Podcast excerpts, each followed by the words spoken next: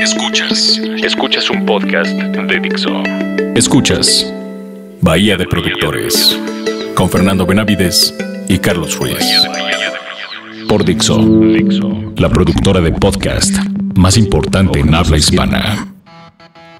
Bienvenidos a Bahía de Productores en Reactor 105, el primer Bahía del año y te saludo con mucho gusto hasta tu silla.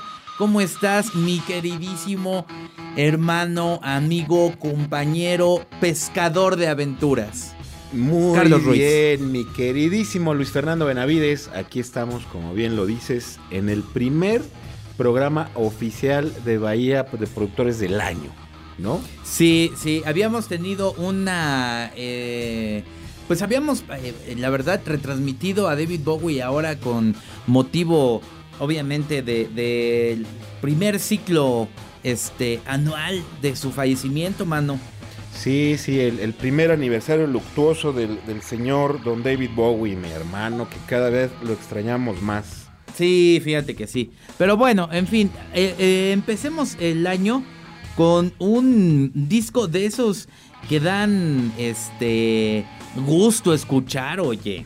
Sí, fíjate que yo, yo me había este, abstenido de, de proponerlo porque pues sabes que, que le tengo un aprecio muy especial para no caer en... En, en, En preferencias, mano. en- Exactamente. Ajá. Pero mira, voy a tratar de ser lo más eh, ecuánime posible, sin valorarlo eh, como mal, ¿no? Vamos a, a hacerlo bastante coherentemente para que no haya preferencias. ¿Cómo ves tú?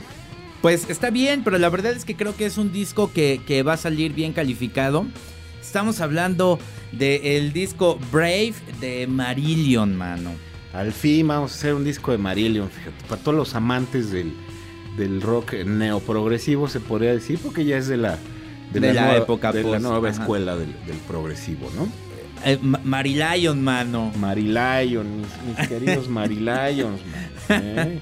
¿Eh? Oye, es un, un disco con un sonido, la verdad, eh, yo creo que es de esos que se buscan conseguir eh, ese sonido, ¿no? Es un sonido rayando también en lo perfecto, diría yo, ¿no? Sí, fíjate que ahí, ahí tuvo mucho que ver este, el productor, que es Dave Megan, y dónde se grabó. Es bien importante hablar de dónde se grabó. pero y sí- la lana que se gastaron, de mano, y- déjame decirte. Sí, y la lana que se gastaron, porque pues ya fue este eh, prácticamente el, el penúltimo disco que, que hicieron con su disquera, que fue EMI, para después volverse independientes. Yo, yo siempre he dicho que Marillion es el primer grupo indie que, eh, que existió en, en toda la extensión de la palabra, el primer grupo independiente, porque cortaron relación con su disquera porque les estaban exigiendo cosas que a ellos ya no les parecía este, correctos, les pedían ya sencillos y muy a fuerza todo, ¿no? Entonces dijeron, Qué "Pues, raro, ¿no? Qué raro que las disqueras pidan eso. Exactamente, entonces ellos dijeron, mira, nosotros ya tenemos en internet una base muy grande de, de fans y pues nos vamos a volver independientes y lanzaron su disquera que se llama Racket Records y empezaron a hacer preventas de sus discos antes de, producirlos, empezaron a, venderlos eh, online y la gente respondió muy bien, empezaron a hacerlo así y ya que tenían el disco hecho y maquilado, lo mandaban este, con, con algunos premios ahí a la gente que los había apoyado eh, para poder sacarlo, ¿no? Esto, esto es bien importante. Y mucha gente ya después siguió la línea, ya bueno, y ya ahorita ya prácticamente las disqueras en el rock están Muertas. totalmente muertas, ¿no? Pero fíjate que eh, eh, está muy bien y fue muy inteligente hacer esto, porque las disqueras al final a la banda le, le dan muy poco y le dan el 5%, una cosa así, y cuando tú lo vendes por tu lado te quedas con el 100% de eso. Por supuesto que tienes que, que meterte con, con a, a sufragar otros, otros gastos, pero al final te conviene muchísimo más eso que quedarte con una disquera. La onda de estoy firmado por una disquera o con cualquier, ya, no- ya no aplica. No, ya no, ya no tiene ningún beneficio, absolutamente ninguno, porque ya ni promoción te dan. Entonces, este, y sí, bien, como dices, este, las bandas no, no ganaban mucho con, con los discos eh, que hacían con las disqueras, más bien ganaban con los shows, con los tours, Y, es una buena opción de generar un poco más de dinero este, sacando tu disco independiente, ¿no? Hay complicaciones, que hay que meterse en la distribución y, todo esto, pero, pero creo que es más sano. Aparte, no, no estás atenido a ningún ejecutivo de cuello blanco que no tiene ni idea de nada que te exija cómo hacer tu música, ¿no? Sí, sí, sí. Fíjate que estoy leyendo un eh, libro de las memorias de Neil Young. Y en una de esas, cuando él estaba precisamente con Geffen Records, que era, nació como un sello independiente, le, empezaron a exigir igual que tenía que grabar este, ciertas cosas y que no, que por acá. Y él decía, pues es que para mí los discos son la expresión de lo que vivo en ese momento. Le guste a quien le guste. Y terminaron demandando a Neil Young, Geffen Records, por eh, el concepto de por hacer música poco característica de Neil Young. Mira, nomás qué tontería. ¿Eh? Y ese era la, el, el subject de la demanda. Y él decía, pues ¿cómo pueden demandar a Neil Young diciendo que hago poca música poco característica de Neil Young? Claro. Y eso... sí, es estupidez. sí, sí, sí. Pero, pero, esto es común, en, eh, bueno, era común en, las disqueras con el rock. Este, porque pues no tienen ni idea, ¿no? O sea, no, no. Y más en una banda de, rock progresivo, este, que, que, generalmente no, no hacen música pensando en sencillos, ¿no? O sea, en, que sea radiable, sino que pues, se deja fluir y hacen piezas de 12, de 20 minutos, y pues eso es imposible radiarlo, ¿no? Entonces, eh, este, creo que es una, fue una buena, muy buena maniobra de, de Marillion este, según yo, eh, no estoy al 100% seguro, pero según yo fue la primera banda que, logró deshacerse de su disquera, terminando los contratos que tenían y, que les ha ido, bueno, de, maravilla. Y esto fue hace 20 años, ¿eh? O sea, que tienen 20 años siendo independientes con Racket Records y les va de lujo, o sea, no, no necesitan una disquera, ¿no? Y una, y una banda de, esa trayectoria, ¿no? Que, que pues ya tiene veintitantos discos este, hechos, ¿no? Sí, de acuerdo. Oye, y la verdad, eh, no sé si, si nos deberíamos ir a una canción y luego hablar de varias cosas, incluido donde se grabó, pero bueno, eh, hablemos solamente nada más del productor, ¿te parece? Si quieres, le entramos primero a la calandria, ¿no? Ah, claro, claro, la calandria, porque este... Es, oh, Carlos. Dime, dime, dime. ¿Qué, qué, qué, qué, pasa? ¿Por qué tiembla el piso? Se está moviendo el vaso con agua que tienes ahí. ¿Con agua? Oh, sí. Pues se mueve, se mueve y se mueve al ritmo de. Es un terremoto, mi querido Fernando. Que viene ahí. Súbete a la calandria. Vámonos. Bueno, pues el año es 1994 y déjame decirte que hay grandes, grandes cosas ahí, ¿eh? es un año complicado porque había mucha competencia, sobre todo ya con, con este, el alternativo y el grunge, ¿eh? Sí, como no, la mera época, mano. Pues mira, para empezar nada más estaba el The Downward Spiral de, Nine Inch Nails, ¿no? que es el segundo disco. Estaba el Dookie de Green Day. Que es el mejor disco de Green Day. Después hizo muy, muy... Eh, mucho bien y es un disco que creo que también valdría la pena de repente hablar de él con el American Idiot. Porque es un disco producidísimo de manera impecable. Y es un disco concepto eh, cuando ya no se estaban dando los discos conceptos. Pero bueno, el, disco yo creo que más emblemático de Green Day es el Dookie. El Dookie, sí, correcto. Ahí andaba. Muy bonito. Estaba el Super Unknown de Soundgarden, que también es muy bueno. Qué sonidazo, man. El Vitalogy de Pearl Jam. De Pearl Jam, mano. ¿No? Puras joyas. Puras joyas. Y MTV lanzó el Unplugged de Nirvana. De Nirvana. ese año. Con uno de los mejores covers, ¿no? De, que se han exacto, de Bowie. ¿no? Exacto. Estaba esta bandota que a mí me encanta, que es Live. Uy, ¿cómo no, mano? Deberíamos de hacer un disco de live, fíjate ahorita que lo, que lo estamos viendo. Vamos a hacer un disco de live. Pero con, con, cuál estaba? Yo creo que estaba con Estaba el... throwing, Copper.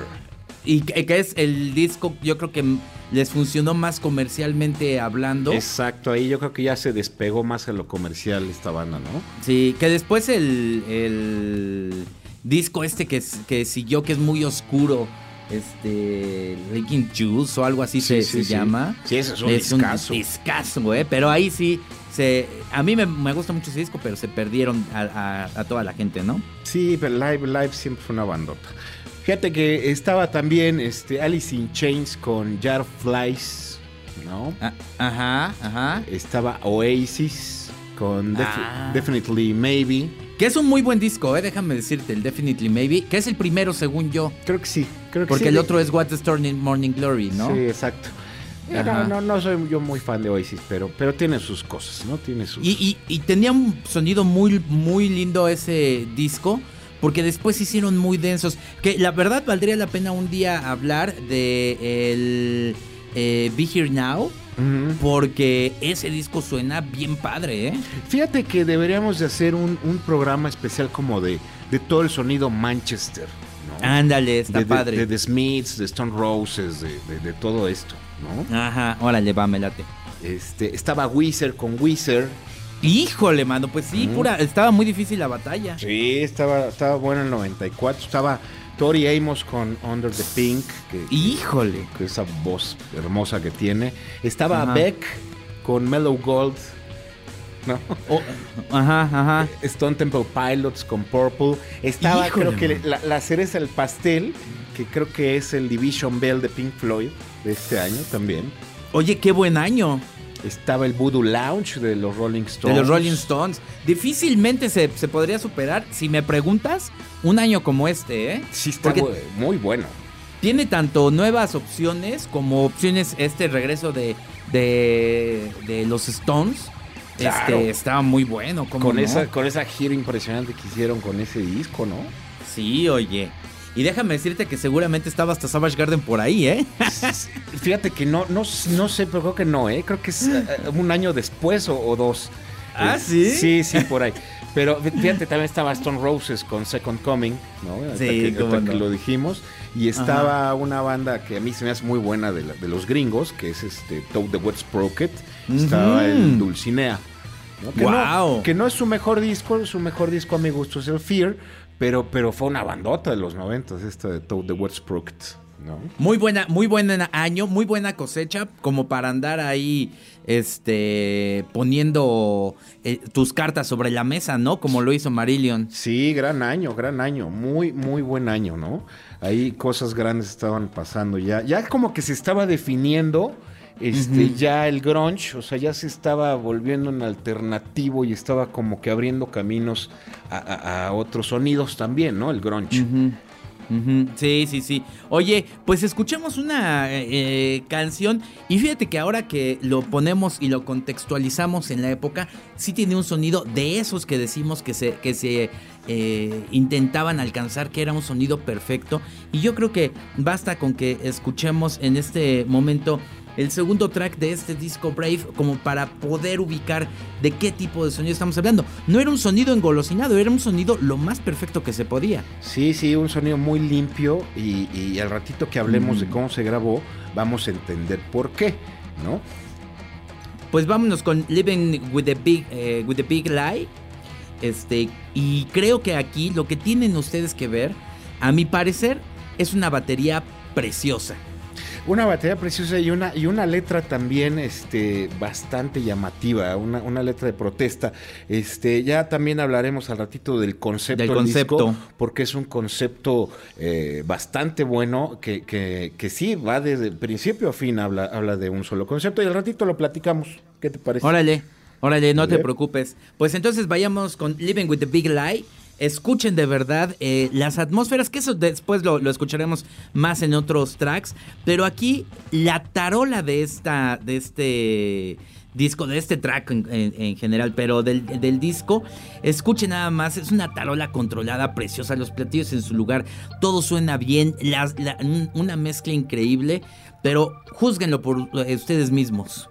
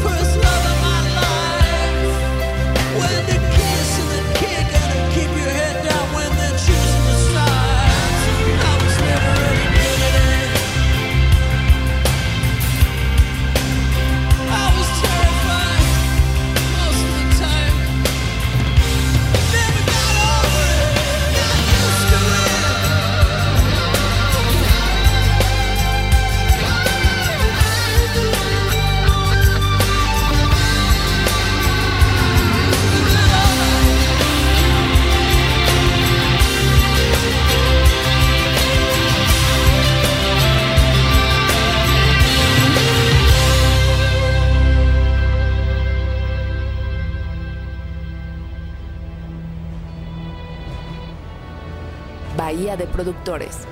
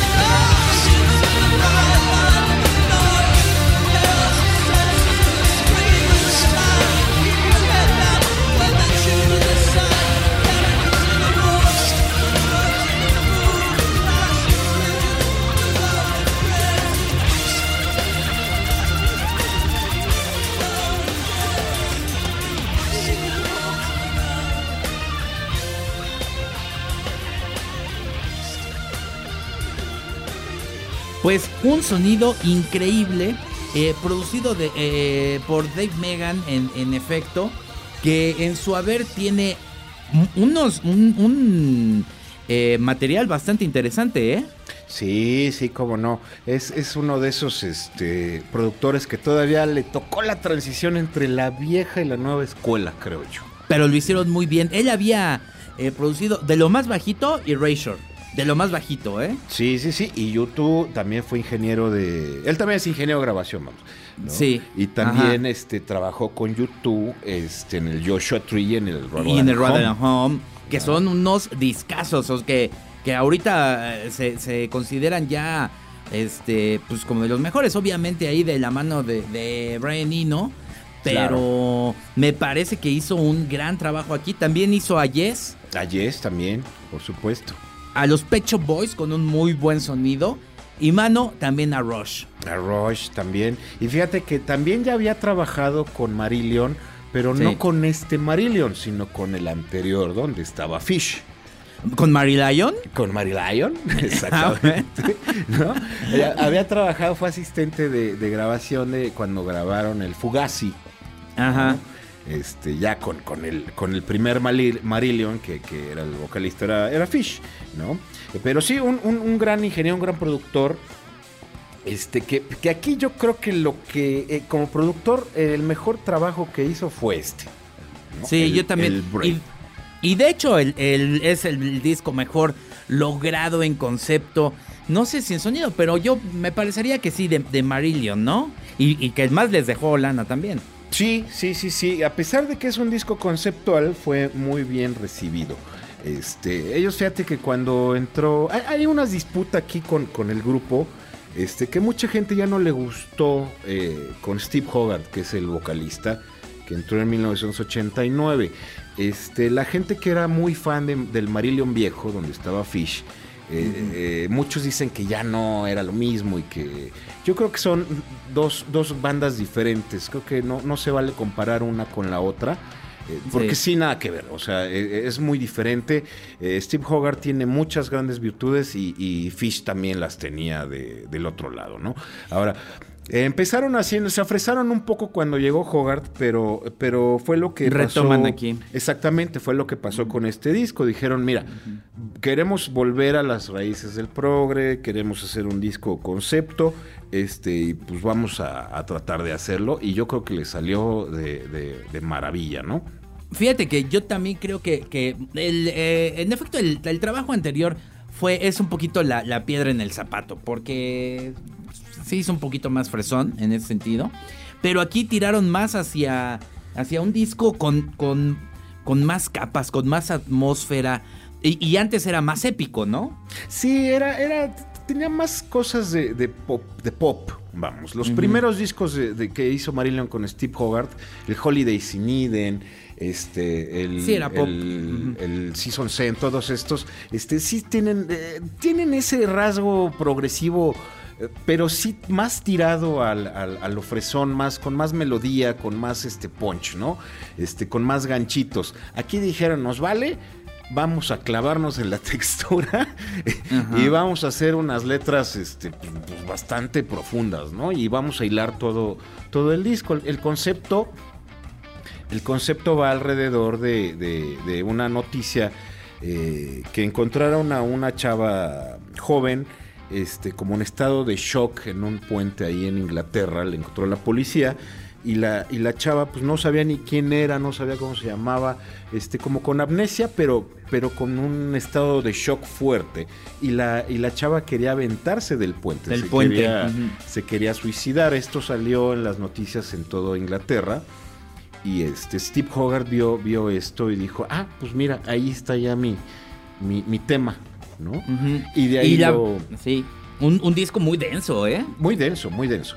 Sí, sí, habla de cosas fuertes, habla de, de- de prostitución, de, de drogadicción. Drogadicción, hasta de violación, ¿eh? De Por ahí, ¿eh? violación, de, abuso del padre. Este, Sí, o sea, eh, es muy elegante cómo, cómo lo cuenta Steve Hogarth, pero cuando uno ya se empieza a meter eh, viene en el tema y lo empieza uno a, a dilucidar, es un tema muy, muy fuerte. Ahora, todo esto es eh, lo que se imaginó Steve Hogarth, ¿no? Que le pudo Ajá. haber pasado a esta chica, ¿no? O sea, no, no es que le haya pasado esto en realidad, sino él dijo, ok, te encuentras una chava así, en ese estado, que se quiere Ajá. suicidar, bueno, y él a partir de ahí inventó toda la historia, pero hacia atrás, ¿no?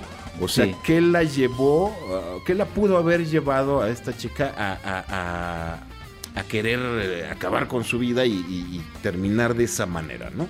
Entonces, ahí es un gran trabajo también de, de imaginación, de... de- Sí, de son como tipo- puros flashbacks, ¿no? O sea, en efecto. Eh, el, el disco también, eh, hay que decirlo, fue grabado en un castillo, oye. Fue grabado en un castillo nomás. ¿Y sabes de quién era el- es el castillo? No, no sé. Del hermano de Stuart Copeland. Ah, sí. que se llama Miles Copeland, que tiene justamente una disquera que se llama ah, ISR Records. Ajá. Él, él se dedica a la, a la industria de, de la música, el hermano de, de Stuart Copeland, el baterista de, de, de Police. ¿no? Ajá. Entonces este, le dijeron, oye, préstanos tu chateau, que está ahí en Francia. ¿no? es parecido al que tú tienes ahí, este, pero lo tienes ahí en... en- En, en Villa del Carbón. en Villa del Carbón. es un poco más chiquito que el tuyo, pero, pero parecido. ¿no? Ok, ok. ¿No? Ajá. Entonces el castillo se llama Chateau de Marouet, que, que ahora me parece que funciona como un hotel, ¿no? Sí, pero, pero el sonido sí, sí tiene ese, esa textura de roca, mano, que, que es muy característica y esos espacios, ¿eh? Sí, pues es un castillo que tiene 500 años, creo que lo construyeron y está ahí en, Francia. Es un castillo enorme, inmenso, este, y, y él se los rentó, se los rentó a la banda. Entonces ellos llegaron con equipo y montaron ahí, este, como improvisado un estudio en el, en el salón más grande del, del castillo. Y los cuartos aledaños los utilizaron como para poner los amplificadores lejos, etcétera, para, para que no estuvieran ahí mismo. Y este, bueno, esto fue idea de, de Dave Megan, que es el, el- el productor. productor, ¿no? ujú. Y entonces él empezó a poner micrófonos en todo el castillo, en toda la casa, y empezó a grabar todos los ambientes, este, las reverberaciones, este, puso un micrófono, por ejemplo, en la chimenea, ¿no? Este, para capturar el, el sonido de- del fuego. Entonces, este, eh, Steve Hogarth cuenta ahí en, en- en uno de sus diarios que, que esto lo hicieron como para eh, captar el, el- el sonido y el ambiente y la vibra del lugar, ¿no? Que dice, pues, no, no, igual y no lo vas a oír, pero lo vas a sentir. Y si te das cuenta, eh, si tú escuchas este disco con audífonos, mi querido Luis Fernando, de repente empiezas a ver cosillas por ahí que dices, órale, ¿y eso qué es? Sí. Pues le salió lo que no le salió a Tony Visconti, mano. Recordemos que él intentó eso y lo hizo con bastante fracaso. Exactamente. Digo, esta es otra época, esto es 20 años después, ¿no? Pero, pero- Claro. Pero creo que todo eso, o sea, si, si, si tú estás en un estado tranquilo, te pones tus audífonos y escuchas este disco, cada vez que lo escuchas, le vas encontrando cosas y cosas y cosas. Es un disco que no te cansas de oírlo jamás, ¿no? Sí. Tiene, Sí, tiene, tiene muchos ambientes ahí escondidos que, que, que si le vas buscando vas a encontrarte muchos dulcecitos, muchas sorpresitas. Sí, ¿No? es un disco de, de audífonos. Pero también es un disco carretero, ¿eh? Déjame decirte. Sí, también, cómo no. Sí. Oye, pues escuchemos otra canción porque la verdad hay mucho de qué hablar y hay poco tiempo. Sí,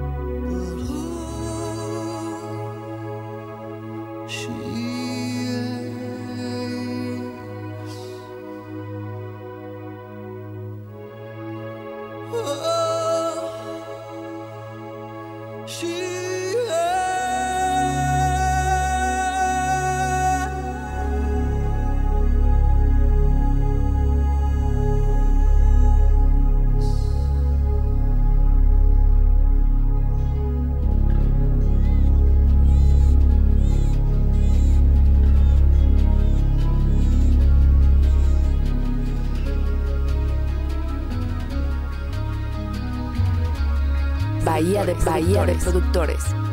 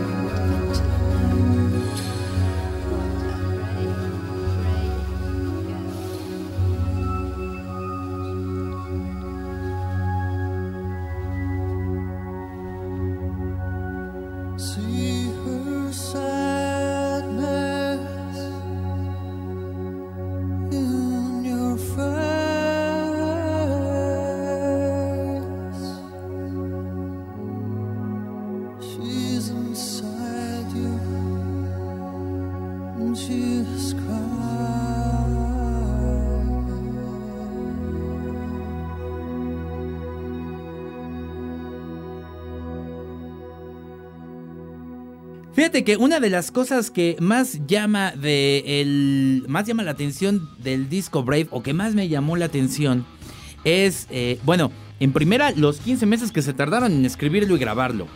Ajá.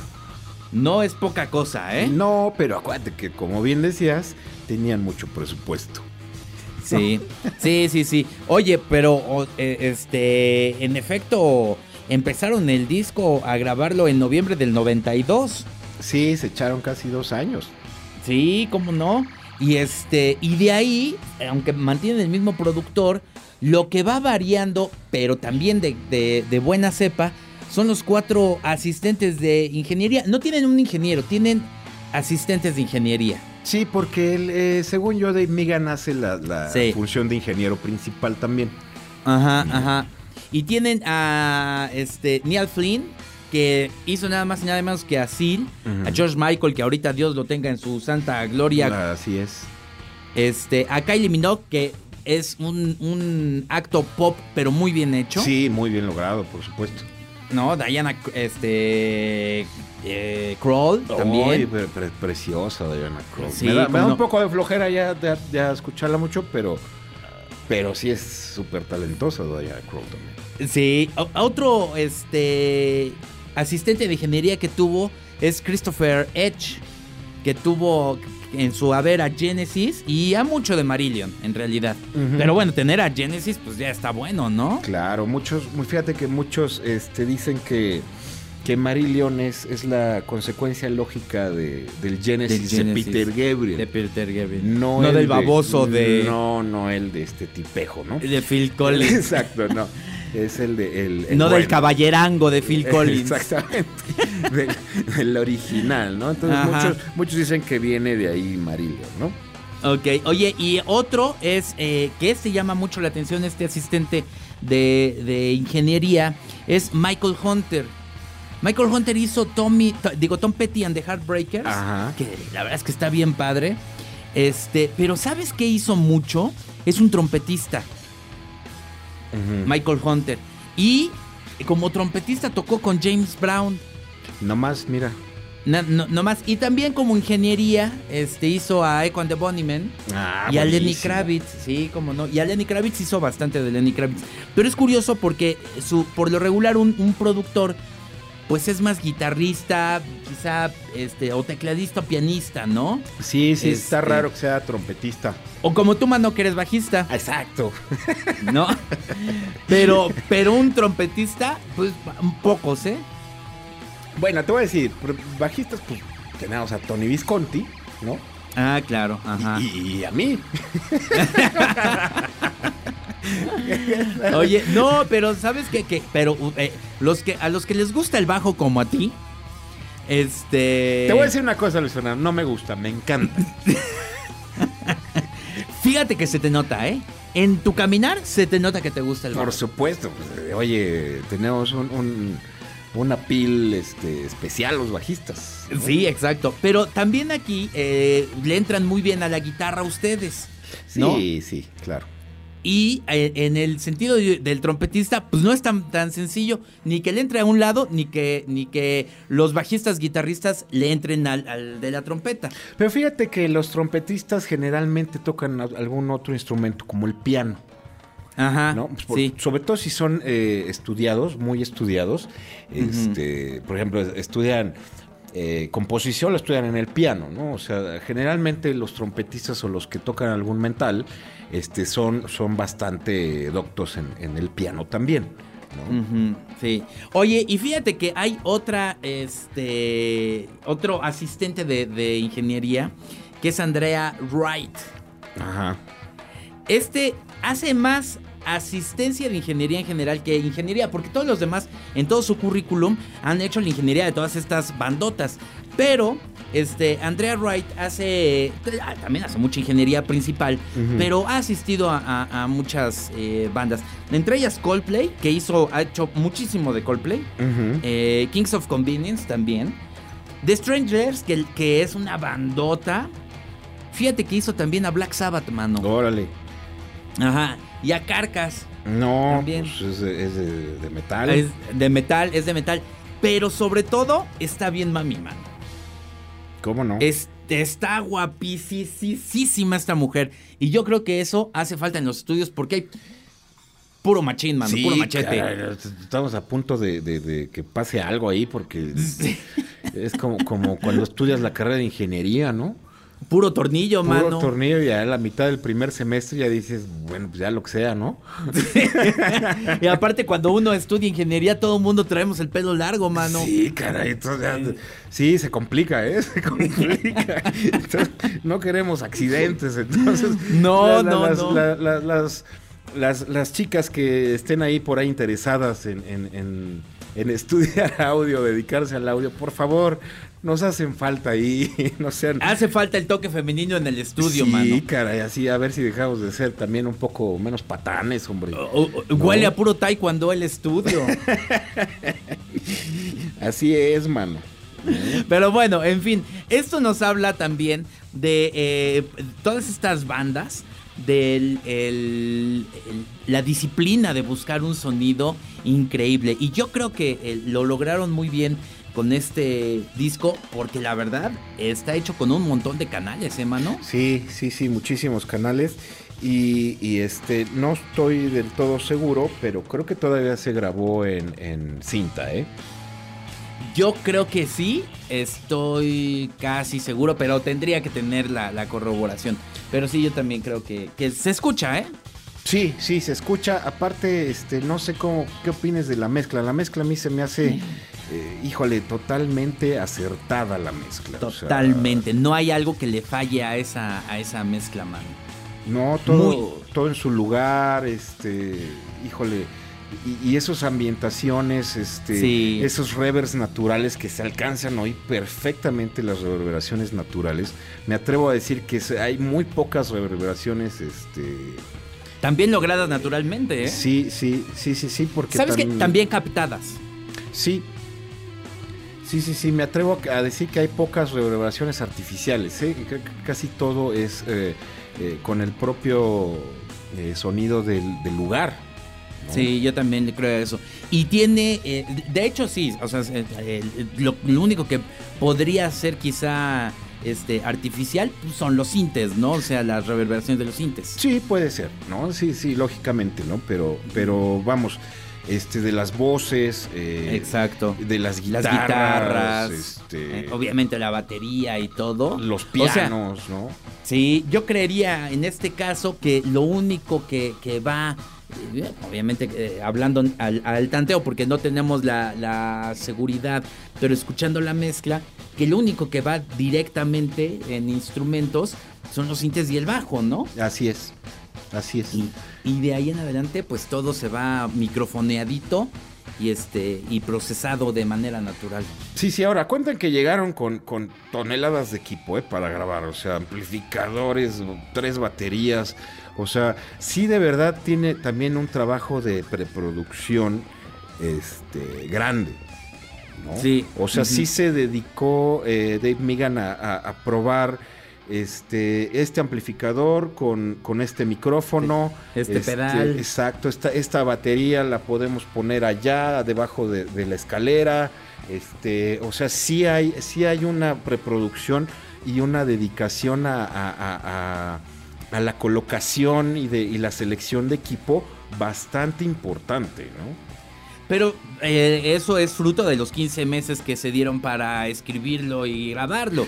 Y aquí la verdad yo creo que la, la, um, lección que nos queda es cuando te das el tiempo de hacer un buen disco, sale un buen disco. Sí, por supuesto, por supuesto. Y, y también todavía llegaron a escribir cosas ahí. O sea, no estaba totalmente eh, compuesto Escrito, cuando sí. llegaron. O sea, todo- creo que no estaba ni a la mitad. O sea, eh, tenían, eh, como componen ellos, generalmente se ponen a, a llamear, se ponen a ensayar y lo que va saliendo y luego le dan forma. Creo que todavía llegaron a hacer esto aquí a este castillo.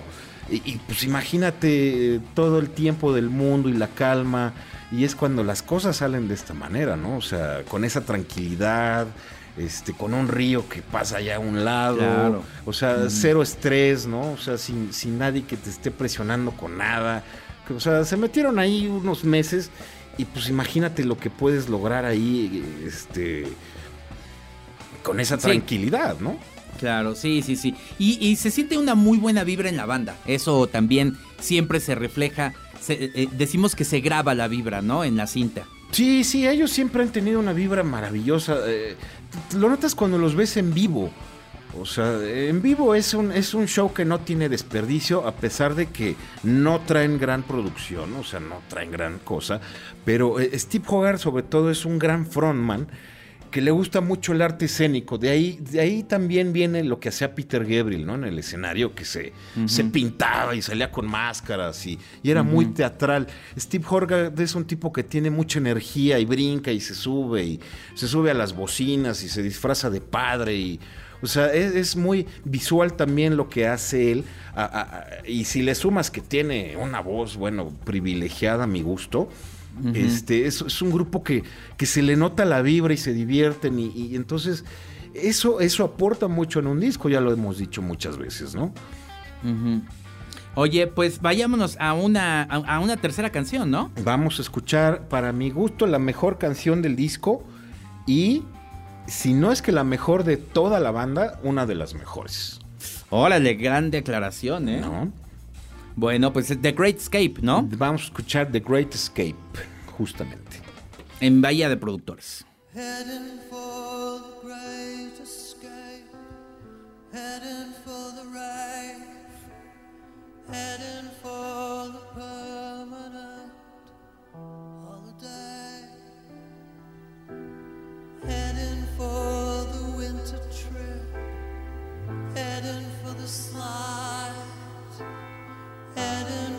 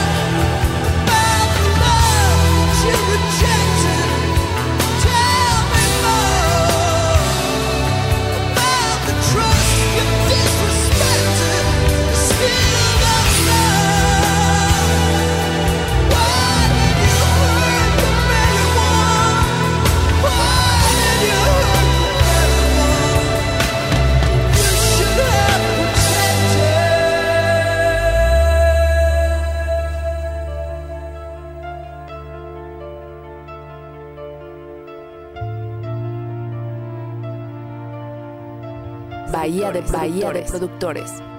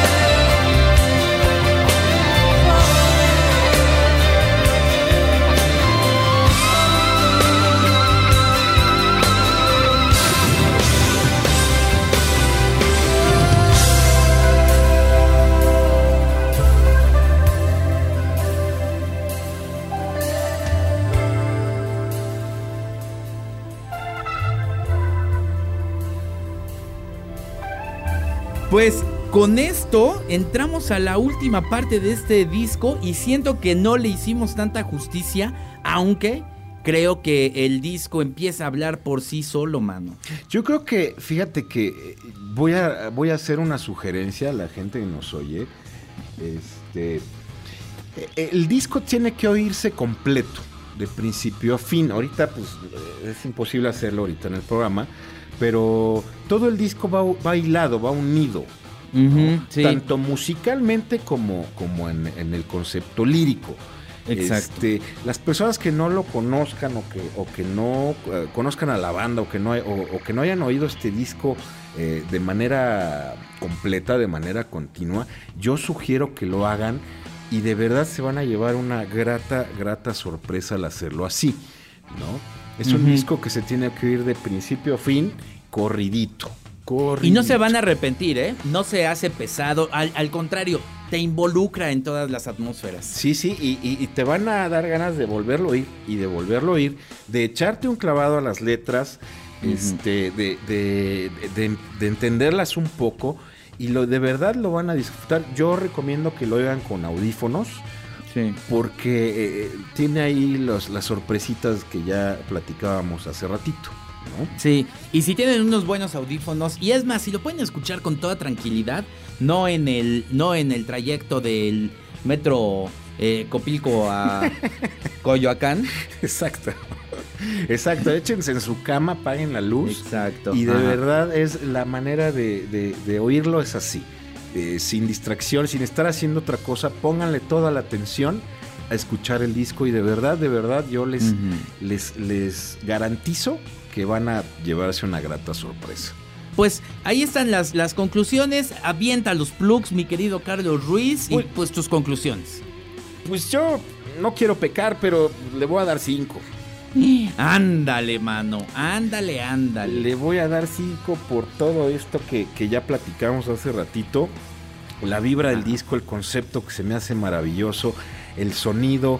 Este, nos, nos faltó hablar de la masterización, ¿eh? Porque fíjate que, que ya estaba esta guerra del, del loudness, de- de- del volumen. En las Mm. masterizaciones ya empezaba a notarse. Este no, este tiene una masterización Sutil. es muy sutil porque tiene muchos pasajes muy bajitos, de repente sube. Entonces, una, una masterización más, más agresiva le hubiera dado en toda la torre al disco, yo creo. Creo que tiene una masterización muy acertada también.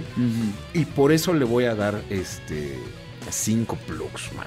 Órale, muy bien, muy bien. Pues yo creo que eh, es un disco como conclusión que sí tienen que, que escuchar. Van a entender mucho de la época cuando escuchen este disco. Y este. Y entrando en el concepto, aquí, por ejemplo, creo que la calandria del tiempo jugó un papel primordial para entender todo lo que, lo que ocurría y lo que se quería lograr en los estudios de grabación. Claro.